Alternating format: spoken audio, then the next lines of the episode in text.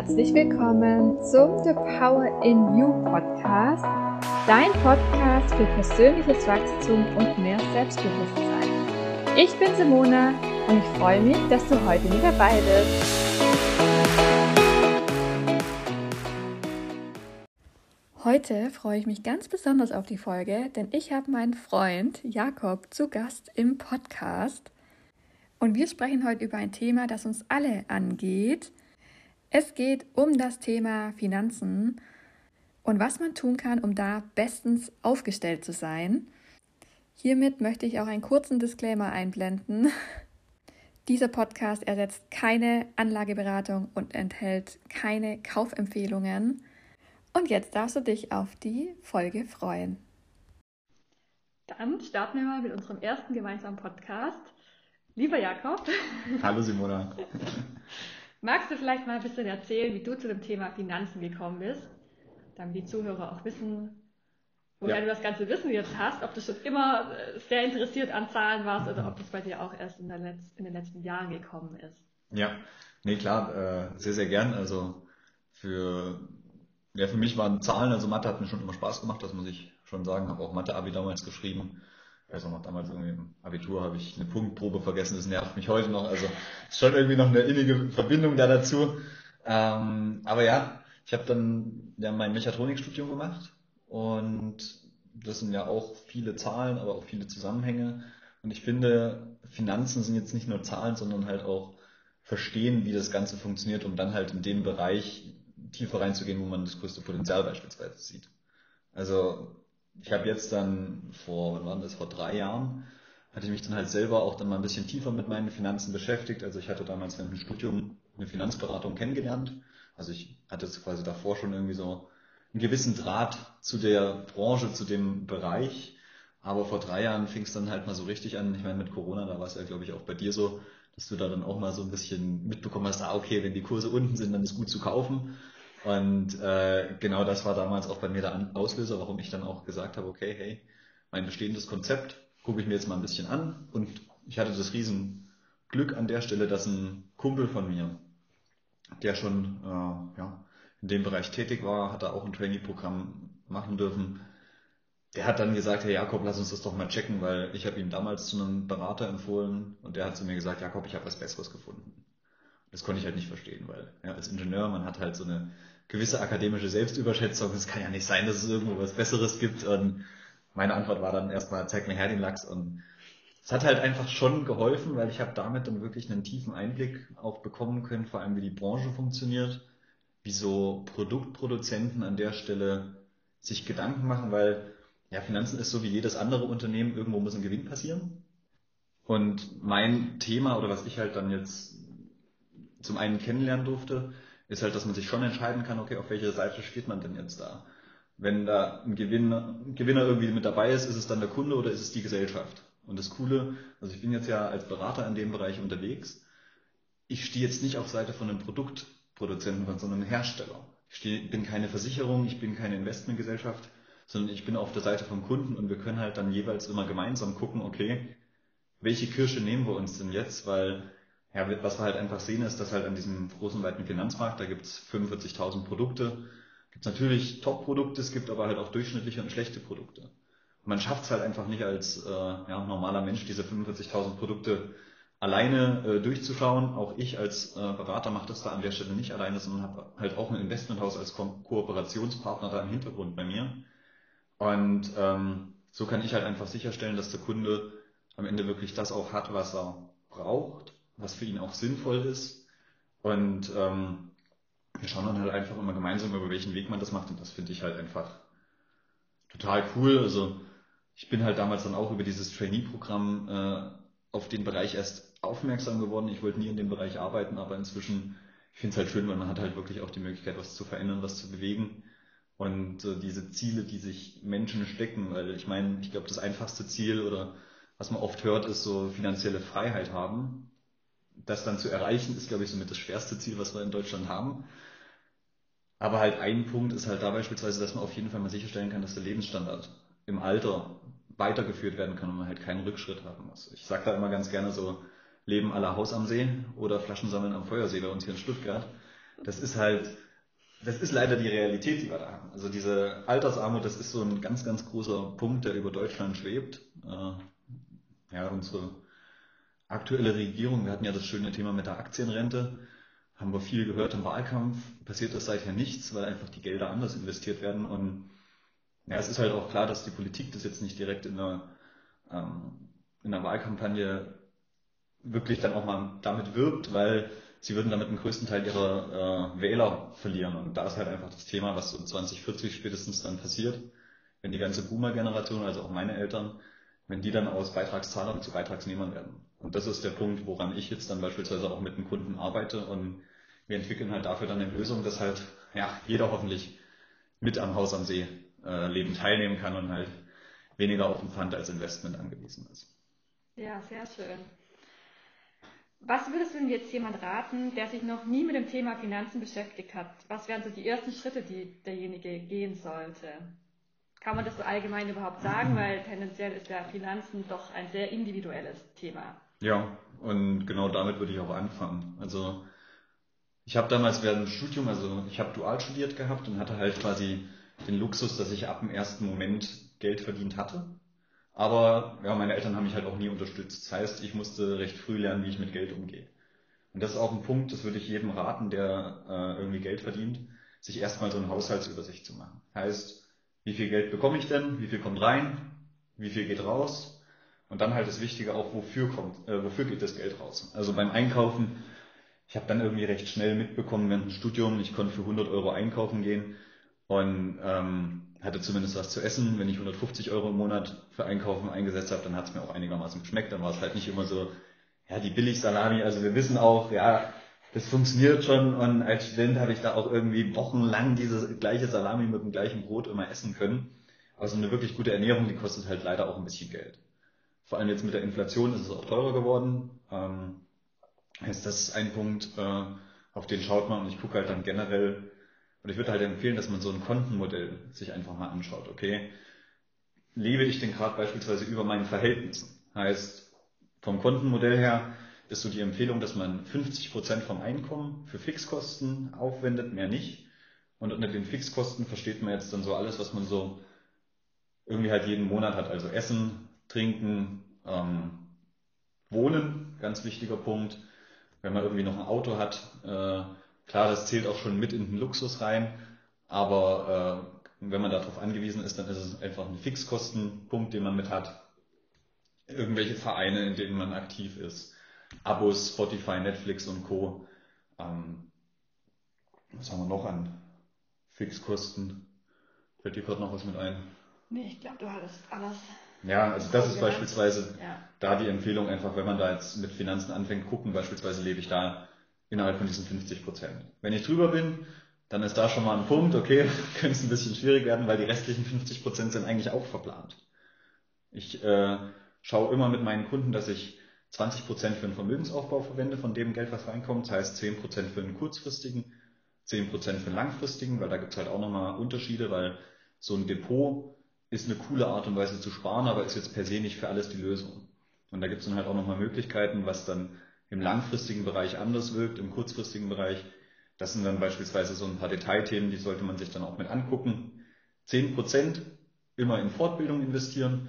Heißt, ähm, auch wenn ich da jetzt dann vielleicht schon mit dem Studium fertig bin und im Beruf bin, aber man kann sich ja dann mal ein cooles Buch kaufen, dass man halt einfach dafür auch einen Ticken Geld zur Seite legt oder man macht dann vielleicht auch mal so ein Wochenendseminar oder sagt, hey, okay, jetzt habe ich ja auch noch mal ein bisschen Geld gespart und jetzt, jetzt mache ich dann doch mal diese Schulung da auf dem einen Kloster oder wo die halt auch immer dann in Tagungshotellen stattfinden.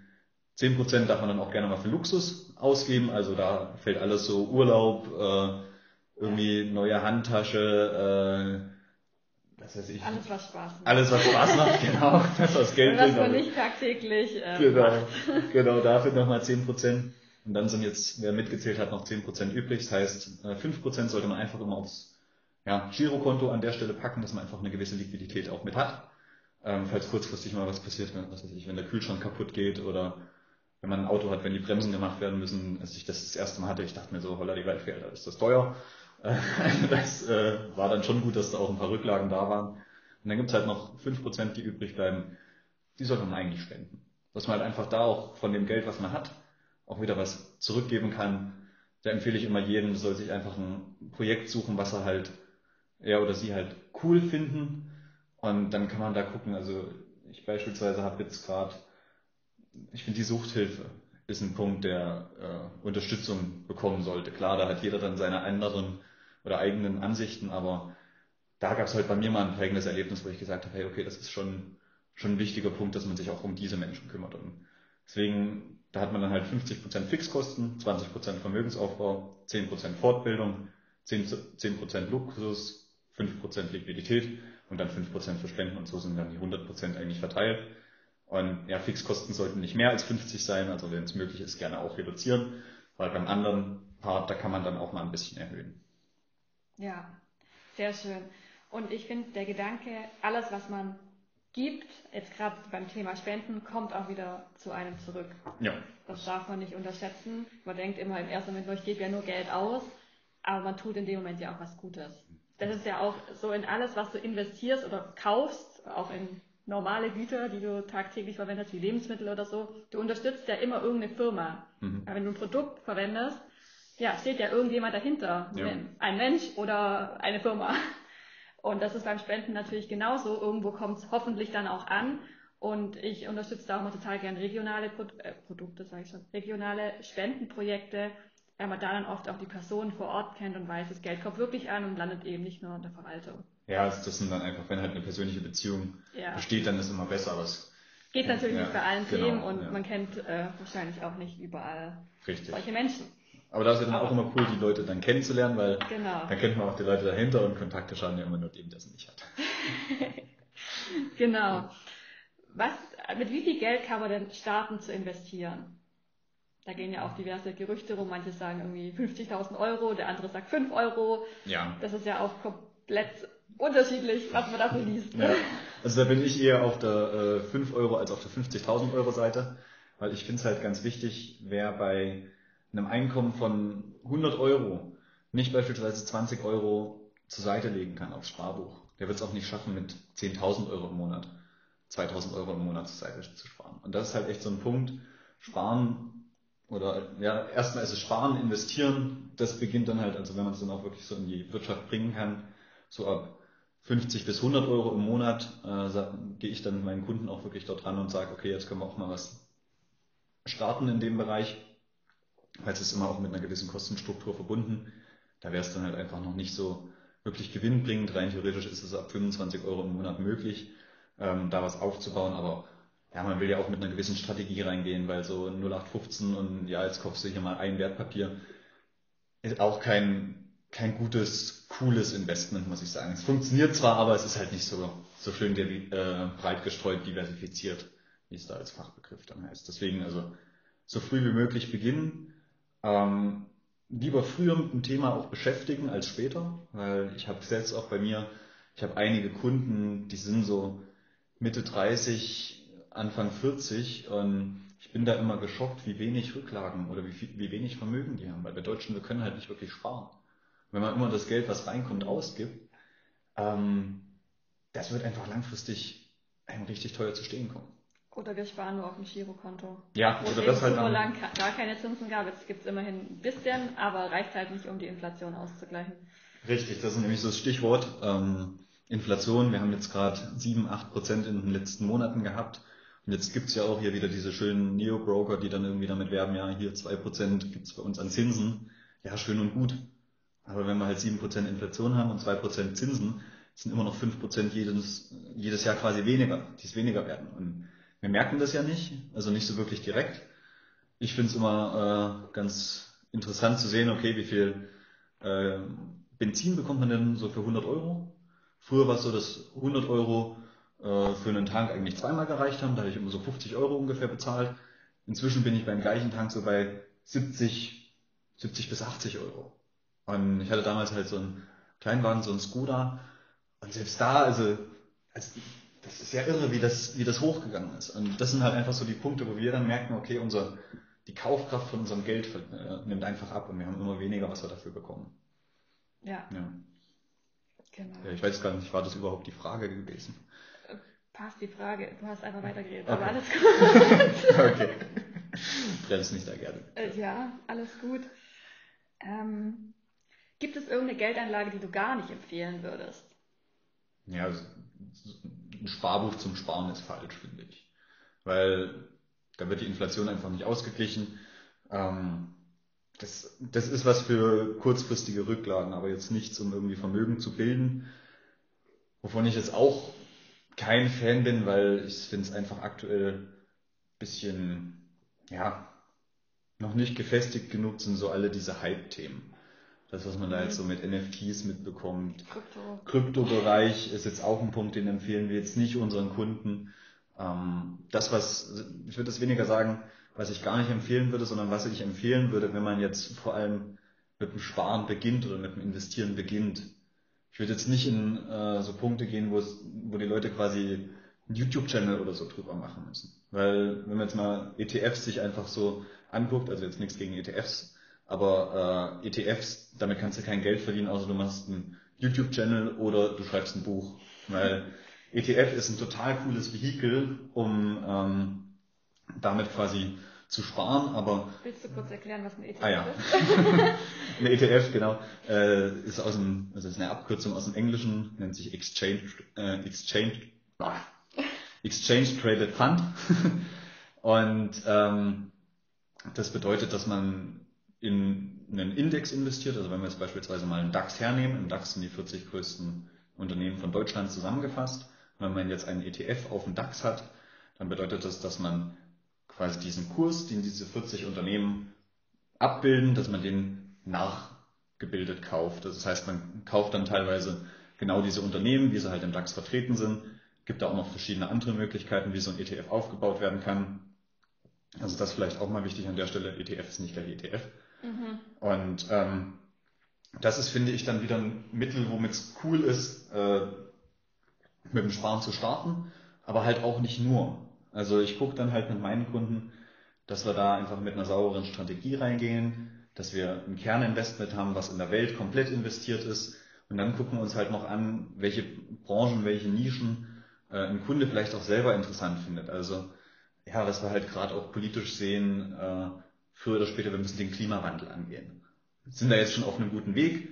Ähm, es reicht zwar nicht, aber ja, sind da auf einem guten Weg. Und beispielsweise wird auch über die gesetzliche Seite dementsprechend äh, Nachhaltigkeit gefördert. Heißt, in dem Bereich werden Innovationen nötig werden, aber es werden auch äh, Unternehmen dort entstehen, die quasi ähm, ja, mit der Nachhaltigkeit auch zu Gewinnen kommen. Das heißt, das ist beispielsweise dann auch so ein Nischenthema, was man da cool dann mit reinnehmen kann, aber wichtig halt nicht alles auf eine Karte setzen und äh, auch immer entsprechend dem Anlagehorizont agieren. Weil das, was ich jetzt gerade beispielsweise beschrieben habe mit diesem Kerninvestment, mit ETFs und ähnlichem, das ist cool, wenn ein Kunde einen längeren Zeitraum zu, äh, hat, bis er an sein Geld ran muss. Wenn man jetzt sagt, okay, ich will jetzt für zwei Jahre oder für ein Jahr irgendwas machen, also soll jetzt heute keine Anlageberatung hier an der Stelle sein, ähm, dann ist es einfach, ist auch ein ETF falsch. Das heißt, man muss dann da wirklich immer sich individuell angucken, okay, in welche Richtung geht das denn jetzt hier? Was ist mein Ziel mit dem Geld? Und ähm, ja, also da ist halt, finde ich, das Wichtigste zuerst mal sich Gedanken zu machen, was will ich denn überhaupt? Und dann kann man nämlich gucken, okay, was ist denn jetzt quasi, was passt denn jetzt dazu? Also ich meine, ich kann auch mit dem Fahrrad nach, ja, was weiß ich, nach Griechenland runterfahren, aber da bin ich halt mit dem Flugzeug schneller. Aber wenn ich jetzt hier äh, von der einen, vom einen Ende der Stadt zum anderen Ende möchte, dann ist halt das Flugzeug der falsche, falsche Weg. Und dann muss ich halt mit dem Fahrrad fahren. Und deswegen muss man halt da einfach dann schauen, okay, was passt denn jetzt für meinen Weg am besten? Mhm. Ja. Denkst du, es geht immer weiter bergauf? Von den Aktien, also meinst du an, von der Entwicklung, vom Wachstum her? Ja, also da gibt's auch äh, einen richtig coolen Film. Ich weiß nicht, ob ich den jetzt hier einfach auch mal mit empfehlen darf. Ähm, darf, darf man, oder? Ja, wir probieren es einfach mal. Zur Not wird's rausgepiept. Ähm, ist Ökonomia, finde ich, äh, einen richtig guten Film, weil da wird halt mal dargestellt, wie Geld entsteht. Für jeden, der den Film sich angucken möchte, ich empfehle ihn jetzt nicht kurz vorm Einschlafen in so einem Halbtrance-Zustand zu schauen, weil der ist, finde ich, fachlich sehr, sehr gut aufgearbeitet. Und ähm, dort wird halt gezeigt, dass ja, also der Kapitalismus, in dem wir halt quasi leben, in dem die Welt lebt, ähm, ist jetzt halt nicht stabil. Das heißt, heißt es nicht, dass irgendwie unsere Weltwirtschaft zusammenbricht. Also das das wird einfach nicht passieren. Dafür ist es einfach viel zu wichtig, dass wir halt dieses Geldsystem, wie wir es heute haben, auch haben und auch nutzen können. Aber die Kernaussage von diesem Film und wie halt auch unsere Wirtschaft aufgebaut ist, ist, dass Wachstum immer passieren muss. Aber es wird jetzt nicht so sein, dass Wachstum nur in einem Bereich passiert. Das heißt, dass man dann irgendwie voraussehen kann, okay, ähm, ja, jetzt die Immobilien sind's. Oder ja, hört man ja auch manchmal, ja, die Immobilien sind in der Blase, dann muss es ja unbedingt der Rohstoff sein. Mhm. Oder Rohstoffe waren es nicht, okay, dann sind es jetzt die nachhaltigen Titel oder was auch immer. Also das gibt's nicht, aber in Summe, ähm, ich meine, unsere Weltwirtschaft, äh, die wächst, weil wir werden immer mehr Menschen. Wenn wir jetzt mal angucken, ich glaube in den letzten Tagen wurde Indien schon bevölkerungsreichstes Land der Welt und hat China überholt. Ah, okay. Und äh, ja, die wollen alle, also es ist deutlich jünger als China, die wollen alle irgendwie mal ein Handy haben. Die wollen alle irgendwie mal Zähne putzen. Die Kinder werden früher oder später alle mal irgendwelche Windeln haben wollen. Heißt, die Wirtschaft, also es wird immer mehr Käufer quasi geben, bis zu einem gewissen Punkt. Ähm, da müssen wir uns dann eh überlegen, was wir da mit unserem Planeten machen, weil wir sind ja jetzt schon über unseren Verhältnissen. Das sind alles so Themen, die in der Zukunft passieren. Aber es wird erstmal immer weiter wachsen. Ähm, wir wissen nur halt nicht genau, über welche Branche das quasi dann maßgeblich vorangeht. Mhm. Ich weiß noch, als ich in meinem ersten Bankberatungsgespräch saß, ich hatte so einen Nullplan von Zinsen, Rendite, wie irgendwas entsteht. Bei mir waren irgendwie tausend Fragezeichen im Kopf und es war mir einfach zu peinlich, auch das zu fragen, weil ich war damals irgendwie 16, mir hat es davor halt irgendwie auch keiner erklärt. Vielleicht magst du einmal kurz erläutern, was Rendite ist und wie diese entsteht. Mhm.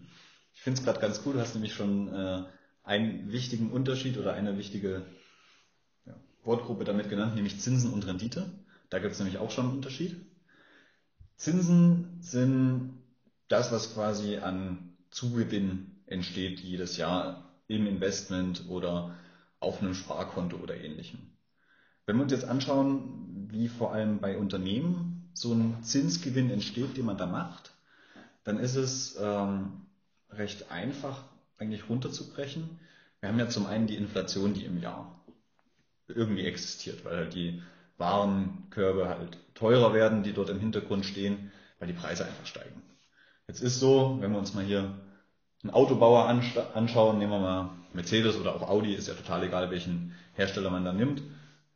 Wenn da jetzt die Metallpreise steigen, weil, ja, was weiß ich, Metall ist teurer geworden, dann ist es halt nicht so, dass dann äh, Daimler oder Audi sagen, okay, ah, scheiße, haben wir weniger Gewinn. Entschuldigung für die Worte. Dann ist halt einfach da der Punkt, die geben diese Preissteigerung an den Kunden weiter. Das heißt, deren Gewinne werden einfach um den ja, Anteil der Inflation erhöht, weil sie es an den Kunden weitergeben können. Der Kunde zahlt es dann am Ende nicht, das Unternehmen. Also haben wir da schon mal, wenn wir jetzt mal sagen, wir haben 2% Inflation, haben wir schon mal 2% Zugewinn.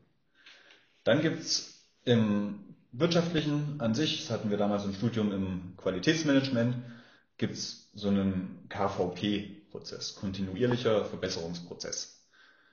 Da ist nämlich das Ziel, dass jedes Unternehmen jedes Jahr drei Prozent besser wird. Das heißt, man spart sich irgendwie drei Prozent Zeit ein, man spart sich drei Prozent vom Personal ein, man spart sich drei Prozent bei den Einkaufspreisen von irgendwas ein.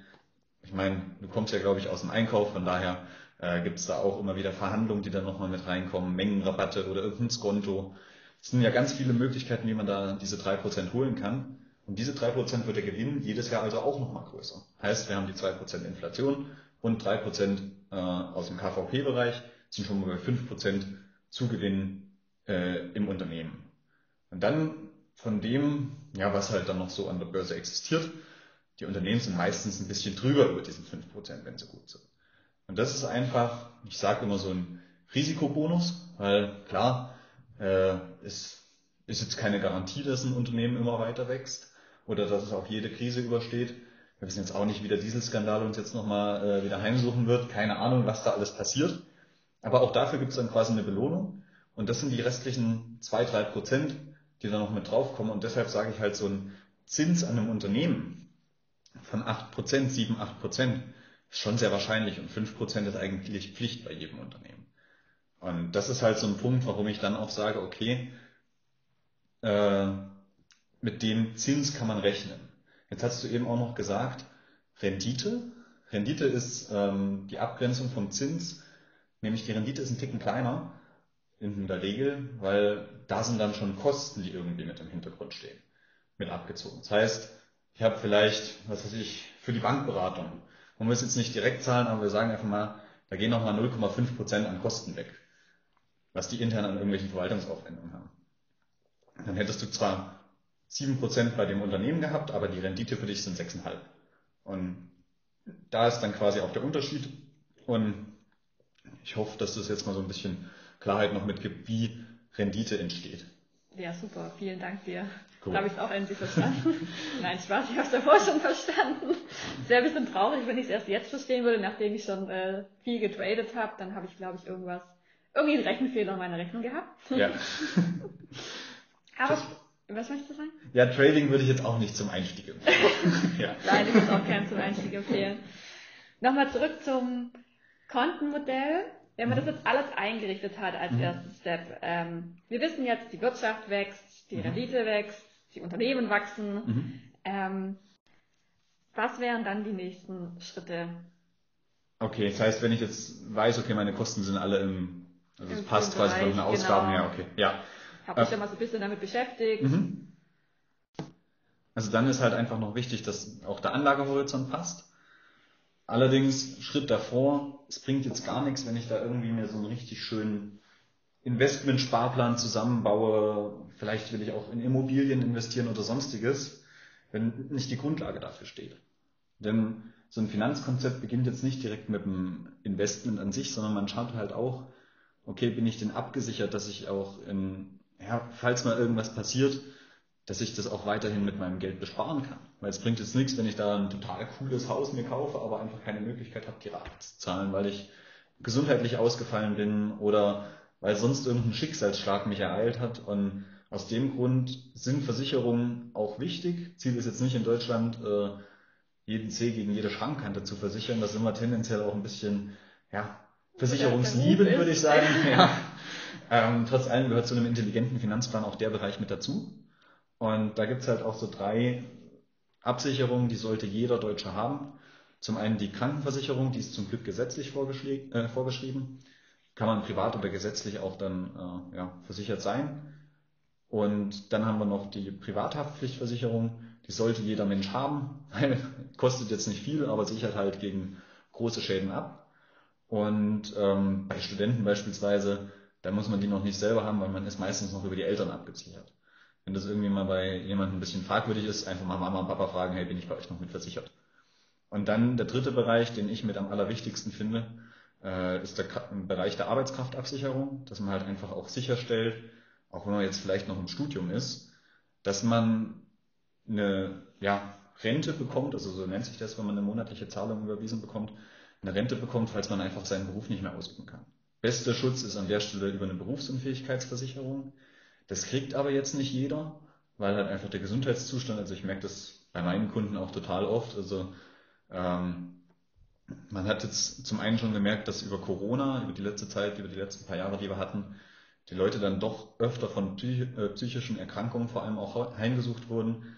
Und was halt da auch auffällt, Unfälle, das, was man sonst immer so verbindet, oder auch, ein, ja, man hört auch oft so einen Bürojob, ich kann ihn ja auch ausüben, wenn ich im mhm. Rollstuhl sitze das ist nur ein ganz, ganz kleiner Bruchteil von allen äh, Auslösungen für eine Berufsunfähigkeit beispielsweise. Also auch ja. da, da ist halt wirklich auch wichtig, dass man da guckt, ähm, dass man in den Bereichen aufgestellt ist.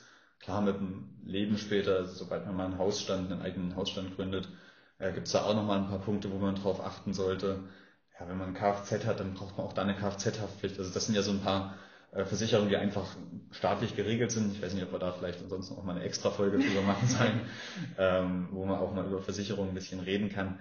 Aber das ist halt, finde ich, auch ganz wichtig, dass bevor man da jetzt dann mit dem Investieren an sich startet, dass man halt schaut, dass auf jeden Fall auch sichergestellt ist, dass man zahlungsfähig ist, egal in welcher Lebenslage man sich befindet. Mhm. Genau. Und dann, um zur Frage, zum Ergebnis dazu kommen, wie starte ich jetzt dann da? Äh, ja, das muss man dann individuell leider gucken, das will man jetzt meistens nicht hören, aber dann halt wirklich zu schauen, okay, was ist denn da jetzt der passende Weg? äh, was passt denn zum Anlagehorizont, weil es gibt da ja. äh, so viele verschiedene Assetklassen, die man da wählen kann. Da muss man dann einfach schauen, okay, wo bin ich denn jetzt dann am besten unterwegs? Also fahre ich mit dem Fahrrad oder nehme ich das Flugzeug? genau. Also wichtig ist auch für sich zu wissen, wo will man denn hin im Leben? Was will man erreichen, auch finanziell? Ja. Wo sieht man sich auch im Berufsleben? Welche Aufstiegschancen sind da noch möglich, wenn man das anstrebt? Ja, also das ist dann, das geht dann ein bisschen mehr über dieses Basiskonzept heraus. Ja, aber das ist aber dann halt das, wo ja es dann auch, genau, das ist dann halt genau das, wo dann auch so ein Finanzkonzept halt aus so einem, ja, ich sag jetzt einfach mal so einem Standardkonzept wirklich was Individuelles wird. Was, was halt auch zu einem passt, weil je nachdem, wie du es gerade schon gesagt hast, berufliche Ziele, familiäre Ziele, da, da gibt es dann ganz, ganz unterschiedliche Vehikel, die man da richtig cool nutzen kann. Und da ist halt auch eine Sache, der Plan oder den Plan, den ich für einen Kunden oder eine Kundin bei mir mache, den gibt's so nicht nochmal. Weil jede Situation ist anders, jeder hat andere Ziele, jeder hat einen anderen ja, Zeithorizont, allein schon, weil jeder in einem anderen Alter zu mir kommt. Mhm. Ich schaue natürlich immer, dass man so früh wie möglich äh, im Leben zusammensitzt, weil der Zinseszinseffekt ist ja so das achte Weltwunder, wie es äh, Einstein genannt hat, der hilft halt, je jünger man ist. Hilft dann halt noch mehr. Und aus dem Grund ähm, frühzeitig mit dem Thema beschäftigen, aber dann halt auch gucken, dass man da jetzt nicht einfach so schnell, schnell was macht, sondern halt mit einem Plan an das Ganze angeht und eine saubere Strategie hat. Ja. Und sie dann aber auch einfach machen und umsetzen und sich auch dran halten und nicht nach einem halben Jahr sagen, oh mein Gott, die Kurse gehen alle in den Keller, ich verkaufe ja. jetzt alles panisch, ja. weil das ist so ungefähr das Schlimmste, was man eigentlich tun kann. Ja, richtig. Ja. Und in so einem Fall, wenn man das Gefühl hat, man ist gerade emotional auch dann irgendwie total aufgelöst, dann am besten den Berater seines Vertrauens nochmal aufsuchen und nochmal ein klärendes Gespräch führen. Kurz anrufen. Wie es dazu kommen konnte, der kann da oder die kann dann sicherlich äh, zur Klärung beitragen. Ist auch ganz normal, dass man, also das ja. Finanzen das halt, sollte eigentlich das unemotionalste Thema sein, ist aber leider doch sehr oft mit Emotionen verbunden. Ja, genau. Ja, super. Lieben Dank, Jakob, dass du heute in meinem Podcast warst. Ja, sehr gerne. Danke für die Einladung. Möchtest du noch irgendwas ergänzen? Hast du noch einen Appell, den du mitgeben möchtest? Mm, ja, also wer jetzt gerade eh schon drüber nachdenkt, will ich einfach mal deins aufgreifen, äh, machen und handeln. Weil nur so können Ergebnisse kommen. Also nichts ändern und hoffen, dass es besser wird, das ist nicht, das, das wird nicht zum Ziel. Das wird nicht zum Ziel, ja. Super, ich danke dir. Danke auch.